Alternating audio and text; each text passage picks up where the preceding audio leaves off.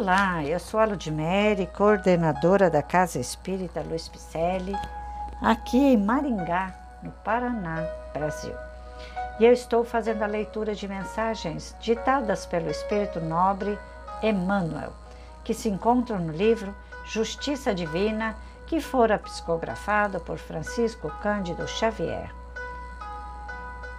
Hoje, o episódio intitula-se Nós Todos.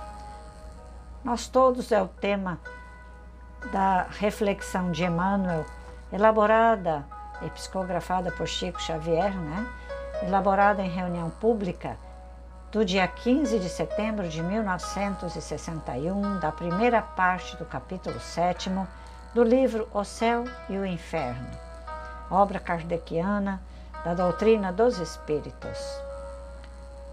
Nós todos espíritos imperfeitos, no círculo das paixões que se agitam na terra, somos nós todos. Abriste a outrem o túnel da paciência e não te furtaste ao desespero quando o tempo te trouxe o dia da prova.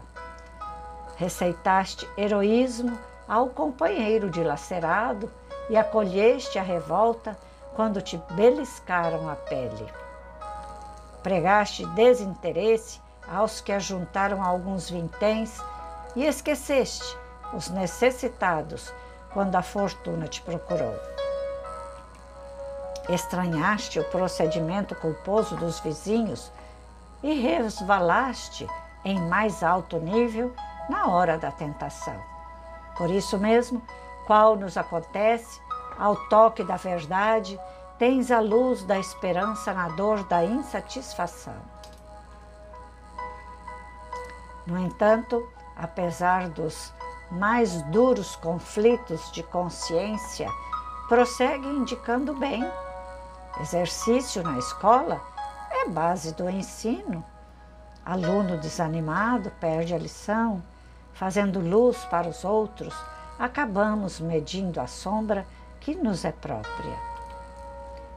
Não admitas que nós, os amigos desencarnados, estejamos como quem fala de palanque blindado. Ah, praça indefesa.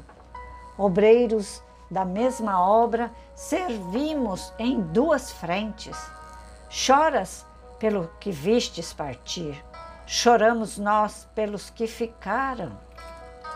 Trabalhamos por ti, a cujo passo recorreremos em nova reencarnação. Trabalhas por nós, que seremos teus filhos. Imperioso purificar-nos para o voo supremo aos mundos felizes. Tanto aí quanto aqui é preciso aprender, sofrendo e subir resgatando. Assim, pois, diante do irmão caído no mal, compadece-te dele e ensina o bem mesmo que o mal ainda te ensombre. A compaixão mostra o caminho da caridade. E sem caridade, uns para com os outros, não há segurança para ninguém. Emmanuel, hein? Grande Emmanuel. Bom, se formos esperar condições próprias e cômodas para fazer o bem, acredita que não iremos começar nunca? É, não iremos fazer a nossa tarefa tão cedo. Esperar que as condições de vida financeira, social, ou que eu tenha isso ou aquilo, ou um companheiro, uma companheira, para poder ir comigo na casa espírita, ou para ir estudar, esperar uma condição boa, que aceitem que eu preciso estudar a doutrina espírita, não vai esperando assim, não, meu irmão porque isso pode demorar um tantão. Até lá a vida passa. Vai passando, vai passando e a caridade vai ficando e a evolução fica estacionária. Isso que é o problema. Não terá evolução. Fora da caridade não há salvação. É isso que Jesus espera, que façamos a caridade, que mantenhamos um olhar para fora de nós para o outro que caminha lado a lado conosco. estamos rodeados daqueles supostos inimigos que Jesus disse, então vamos ter com eles antes de ir lá pedir para Jesus: me ajuda, né? salva meu filho. Então vamos ter aqui com o teu próprio filho, né? vamos ter com ele.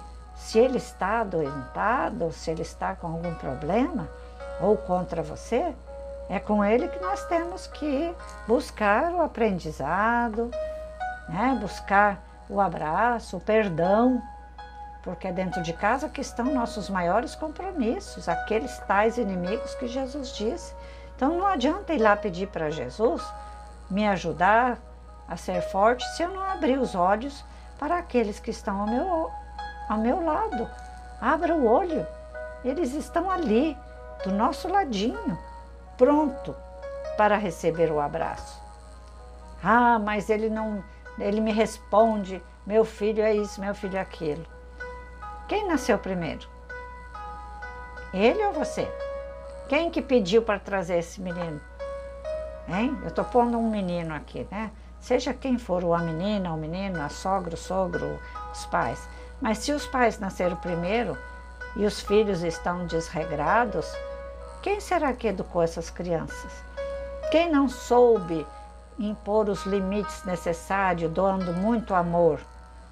Amor é limite também. Se o amor é apenas doação, aí não é amor, né? Porque você vai estar tá, é, condenando ele à derrocada, porque o amor precisa de também soar em forma de limites. Você não precisa falar um não, mas com jeitinho, abraça seu filho, sua filha, não é? Aqueles que são mesmo os primeiros a receberem a nossa compaixão. Imagine então, agora ficar somente no rol da família também é pouco. Ah, Jesus disse que fora da caridade não há salvação. Então ali não chega nem quase ser caridade, porque você vai estar fazendo para aquelas pessoas a quem você tem dívida. Você só vai estar resgatando. Então a caridade é lá fora, buscando ajudar mais e mais pessoas. Então o exercício é dentro de casa. Mas a implantação da caridade verdadeira é ir lá, nem se for para tirar da tua boca, do, do seu corpo um agasalho, ou então o seu ombro amigo, para aquele transeunte que está passando ao seu lado, para aquelas pessoas que perderam o emprego. Muitas vezes é uma caridade oculta que precisa ser feita oculta porque a família que está ali na casa ao lado perdeu o emprego, pai e mãe perderam o emprego. E eles necessitam de uma cesta básica, de uma vizinha que leve lá um cafezinho, né? Passado na hora. Tudo isso é caridade. A atenção é caridade. A doação do tempo é a melhor doação possível para a gente fazer a nossa caridade. E aí estaremos cumprindo, mas tem que ser com carinho, com amor. Não espere que você esteja bem para fazer isso, não, tá bom? Então, aprenda com a doutrina espírita, ela é libertadora, ela é reveladora. Então, como ela revela sinais que nós temos que prestar atenção, ela nos liberta de grilhões que nós mesmos nos atamos ao passado. Vamos deixar o passado no passado? Vamos abraçar o próximo? Vamos lá? Some conosco www.celpifempicele.com.br e venha ter conosco, estudar conosco, venha ser um caminheiro CELP, ajudando nas obras sociais e seguindo a nossa viagem de volta ao Pai Maior. Grande abraço e muita paz.